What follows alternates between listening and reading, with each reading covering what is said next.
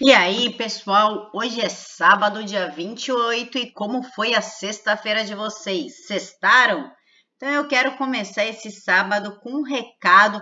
Não sei quem é o moço, adoraria saber quem é, porque eu achei genial o recado dele. Vamos ouvir. Fique em casa, porque se você sair, corre o sério risco de morrer de uma doença com uma taxa de letalidade de menos de 2%. Fique em casa Assim a gente pode estudar seu comportamento para poder te controlar através do seu vício nas redes sociais. Fique em casa, enquanto a gente impõe novas regras de conduta e normalidade e não ouse questionar ou desobedecê-las, afinal, seu vizinho está te observando e pode te denunciar. Fique em casa e evite pegar sol ou se expor às bactérias. Assim, o seu sistema imunológico fica fraco e muito mais suscetível de sucumbir ao vírus chinês. Fique em casa e evite todo e qualquer contato e comportamento humano, principalmente raciocinar logicamente. Afinal, não queremos que você lute por liberdade ou pela sua família. Queremos apenas que você se sinta nada mais do que um animal domesticado e obediente. Fique em casa, sem liberdade, sem trabalho, sem escola, saúde, religião e viagens. Mas não esqueça que você tem o TikTok e o Netflix. Fique em casa enquanto continuamos impondo nossa agenda mundial globalista sem qualquer resistência da sua parte. Afinal, você nem mesmo sabe o que é isso, né? Fique em casa e só saia no momento em que pudermos injetar em você alguma coisa que você nem faz ideia do que seja. Mas, como você já está domesticado, nem vai questionar mesmo, né? Fique em casa e sinta medo de se tornar humano, de viver normalmente, de ser livre porque tudo o que nós precisamos para que a nova ordem seja imposta de uma vez por todas é que você aceite de bom grado ser nosso escravo. Mas se você, assim como eu, não deseja ser escravizado ideologicamente, compartilhe nas suas redes sociais e marca nos comentários alguém que precisa ver este vídeo antes que seja tarde demais. Quem quiser dar RT no vídeo, Tá no perfil da professora e jornalista Regina Vilela, arroba Vilela com dois L's 206. Agora vamos falar sobre o deputado federal Daniel Silveira. Ele está com tudo contra o STF. O homem não dorme desde o dia 16. Ele já fez três queixas-crimes, já entrou na PGR pedindo esclarecimento sobre a compra do supercomputador, sobre a, Oracle, é, perguntou sobre o ataque hacker, a paralisação da, da contagem, enfim, o homem está com tudo e dessa vez ele mandou um recado muito claro para o STF. O STF já tem maioria para abrir precedente e liberar a reeleição de Maia e Alcolumbre. O deputado federal Daniel Silveira lembrou que rasgar a Constituição e ir contra os interesses do Brasil, sabotando o desejo do povo, pode sair muito caro, pois muitas pessoas não têm mais paciência com tanta pilantragem. Em seu tweet, ele apontou que caso os togados decidam pela reeleição de Maia Columbre, não poderão reclamar se um cabo e um soldado baterem a porta. Inclusive, o Diário do Poder fez até uma uma piada, ficou engraçado o texto deles. Maia e Alcolumbre conseguiram o impossível unir a direita e a esquerda contra eles, por conta dessa tentativa de reeleição. Mas o deputado federal Daniel Silveira foi além e protocolou na noite desta sexta-feira, sim, era quase meia-noite quando ele soltou o post, ou seja, o homem realmente não descansa, pedindo impeachment do ministro Barroso. Entre os pedidos, eu coloquei tudo aqui para vocês verem, inclusive o documento na íntegra, porque existe documentos dentro do PDF que eu disponibilizei para vocês, existe prints e provas, enfim, e entre os pedidos, o documento assinado pelos parlamentares Daniel Silveira, Major Fabiane e Cristonieto é um que o denunciado, ministro Luiz Roberto Barroso, seja comunicado da presente denúncia. 2. Que se aplique a pena de perda de cargo do ministro do Supremo Tribunal Federal, bem como seu afastamento da vida pública por oito anos. E três, que se admitam todos os meios de provas admitidos em lei inclusive através dos documentos oriundos dos inquéritos. Alguns documentos estão neste PDF, o link está aqui na caixa de informações www.diretoaosfatos.com.br. E nós temos que falar do nosso querido presidente que está fazendo a diferença na vida dos produtores rurais, dessa galera que está há anos, há mais de 30 anos, sobre os mandos e desmandos do MST vivendo sob ameaças, sob violência. Jair Bolsonaro parou com isso, falou: não, chega, chega. E hoje, em Mucuri, ele entregou mais títulos de propriedade rural. Vamos ouvir o agradecimento das agricultoras. Estamos aqui também com as agricultoras aqui do assentamento Fé Lagoa Bonita, Dona Dalveci e Dona Maria Lúcia, que estão aqui também nesse momento de, de entrada na área coletiva para a produção. Meu nome é Mário Moacir, sou coordenador da Força Tarefa, junto com todos os servidores do INCRA, da Portaria Ministerial para a Supervisão Ocupacional nos assentamentos aqui da região do Mucuri. Pois não? Nós queremos agradecer primeiramente a Deus, depois Jair Bolsonaro que mandou vocês vir para cá para ajudar nós, que nós vivíamos aqui abaixo de ameaça. E a gente agradece pedimos para ajudar nós na agricultura, né? Para nós poder ter condição de nós plantar, porque o dinheiro que veio espanhou tudo e aí nós ficou sem, né? Hoje em dia a gente pega um pouquinho daqui, um pouquinho da lá e vamos ajudando. Mas quanto mais Jair, Bolsonaro e os outros ajudar nós, melhor para nós é produzir mais rápido para sair desse sufoco, porque isso aqui só era gado, né? Isso. E hoje nós estamos cultivando aqui para nós plantar. Muito obrigado. E a senhora? Boa tarde. É, eu quero agradecer também primeiramente a Deus e a Jair Bolsonaro por Deus ter colocado ele naquele lugar que não foi Deus, não, ele não foi para lá à toa. Deus colocou esse homem no nosso caminho para ajudar a gente e a todos que estão nos ajudando, né? Tanto de lá como daqui, vocês, o INCRA, a, Justiça Federal, todo mundo que está aqui com a gente, colaborando aqui com a gente. Pedir também é, para gente, para eles ajudar também para a gente produzir aqui, né? Vir recursos para a gente, que a gente nunca pegou recurso aqui, sim, para produção. Já fizemos projeto aqui, já assinamos duas vezes, mas nunca recebemos nada, nunca recebemos nada, nunca chegou nada para a gente aqui. E agora a gente espera em Deus que vamos seguir a nossa vida para frente né? produzir para ajudar nosso Brasil e nossos filhos, mais tarde nossos netos também ter como sobreviver. Em cima desse pedacinho de terra que Deus está dando a gente, em primeiro lugar, e segundo, Jair Bolsonaro ajudando a nós. E o INCRA com a força de Deus também, nossa filha. Muito obrigado, muito obrigado. Fofinhas, né, pessoal? É tão bom ver as pessoas felizes mas vamos lá. Os franceses não acordarão até que Notre Dame seja transformada em mesquita. E o que, que está acontecendo? Os franceses estão com raiva do Macron, o Macron, presidente da França, que permitiu tudo o que está acontecendo na França hoje. Venham para a França, refugiados. Oh, meu Deus, meus amores, vem aqui pro colinho do papai, que eu sou bonzinho. Eu vou ajudar todo mundo. E aí a França hoje parece que parece um grande favelão terrorista. O negócio lá está insuportável. O que, que Macron fez? Ele convocou a França para combater o separativismo islâmico, tanto que teve aquele ataque, gente morta, decapitada ali, a facada, enfim, o professor foi morto e uma brasileira foi morta dentro da, da, da igreja de Nice. E aí o Macron foi lá e falou assim: olha, vamos assinar aqui um documento que o Estado é laico e que todo mundo vai se suportar por conta desse, dessa, desses crescentes ataques terroristas aí, desse separatismo islâmico que o Estado Islâmico está promovendo dentro da França. O que, que os franceses fizeram? Pisaram na foto de Macron. Ponto. Ah, meu Deus, que povo mais inteligente. Francês é uma coisa incrível, né? Quando eles acordarem, vai ser tarde demais.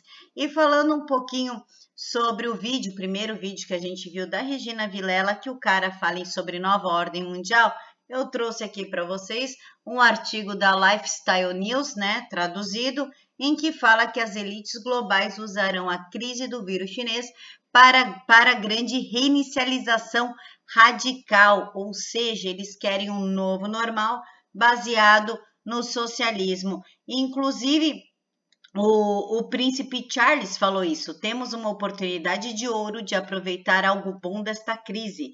Suas ondas de choque sem precedentes podem tornar as pessoas mais receptivas às grandes visões de mudança. Ou seja, as pessoas estão acuadas, amedrontadas, a gente obriga a vacina, obriga a máscara, impede de sair de casa que elas vão aceitar esse novo normal aí, inclusive com um governo único. Olha só que ideia sensacional. Ah, o Klaus Schwab, fundador e presidente executivo do Fórum Econômico Mundial, onde essa ideia foi discutida, foi mais direto. A grande restauração ou reinicialização exigirá que integremos todas as partes interessadas da sociedade global em uma comunidade de interesse, propósito e ações em comum. Olha que bonitinho! A agenda da grande reinicialização teria três componentes principais. O primeiro direcionaria o mercado para resultados mais justos. Além disso, os governos deveriam implementar reformas há muito esperadas que promovam resultados mais equitativos. É, dependendo do país, isso pode incluir mudanças nos impostos sobre riqueza. Lembra taxar rico? Pois é, a retirada dos subsídios aos combustíveis fósseis e novas regras que regem propriedade intelectual o comércio e a concorrência. Vocês sabem, né, que no socialismo o que você produz tem questão de, de, de intelectualidade, literatura, música não é seu, né? É de todo mundo. Olha só o que eles estão querendo fazer com a gente. E tem gente que briga comigo. Você tem que usar máscara, tem que tomar vacina. Vai, trouxa, vai você, porque eu não sou gado. E Moro, claro, culpando tudo que acontece na vida dele. Não é porque ele está trocando os pés pelas mãos. É por causa do Carlos Bolsonaro e do gabinete do ódio. Porque a culpa é minha e eu coloco em quem eu quiser. Parece que o Moro está seguindo essa máxima, né? O ex-ministro da Justiça e Segurança Pública, Sérgio Moro, afirmou em depoimento à Polícia Federal ter ouvido de ministros do Palácio do Planalto, ou seja, alguém ele ouviu, nunca tem nome, né? que o vereador Carlos Bolsonaro é ligado ao chamado gabinete do ódio. Meu querido, você não ouviu isso de ninguém, você ouviu isso é da mídia, que adora falar essas baboseiras, tá bom? É, o senhor ex-ministro, o senhor ex-ministro tem provas do que está falando? Quem são os ministros que fizeram tal afirmação? Como funciona esse gabinete do ódio? Ou tudo não passa de fofoca e disse-me disse barato e radioativo? É lamentável que um juiz, um homem que sabe mais do que ninguém o valor das provas, das palavras e do atos, se preste a isso. Carlos Bolsonaro se pronunciou a respeito no Twitter. Não há qualificação para mais uma tentativa boçal. Saudade de viver em um mundo onde homens eram homens. Realmente, Carlos Bolsonaro, eu concordo.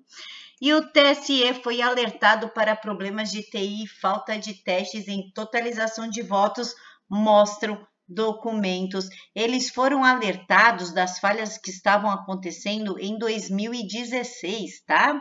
Uma auditoria da Secretaria de Controle Interno do Tribunal listou em, em maio 10 problemas no desenvolvimento e manutenção do software da Justiça Eleitoral que se arrastam desde 2016.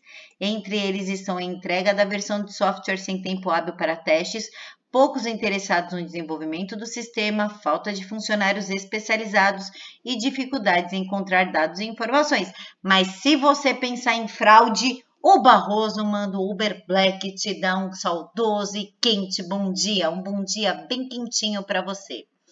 E o presidente foi bem direto na sua live na quinta-feira, falando que ele não vai tomar a picadinha no braço para prevenir o vírus flanglo-flito.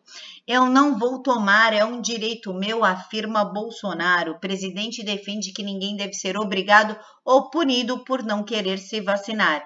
É isso mesmo, presidente, tamo junto. E lembra, ontem, né, quinta-feira, que o presidente falou que não ia depor nas acusações infundadas do ministro Sérgio Moro, como já foi demonstrado no tal do vídeo ministerial, que não teve nada do que o Moro falou. Aí o Bolsonaro falou: eu não vou depor concluir esse inquérito aí que já encheu o saco, sim, já encheu, já deu já esse monte de inquérito de Alexandre de Moraes. E o que que o Alexandre de Moraes foi fez? Ele prorrogou inquérito sobre suposta interferência na Polícia Federal, porque o Alexandre de Moraes ele gosta de brincar de ditador, ele é o cara. Ele prorrogou o inquérito das fake news, não achou nada até agora, já estamos em dezembro, termina em janeiro esse inquérito, tá?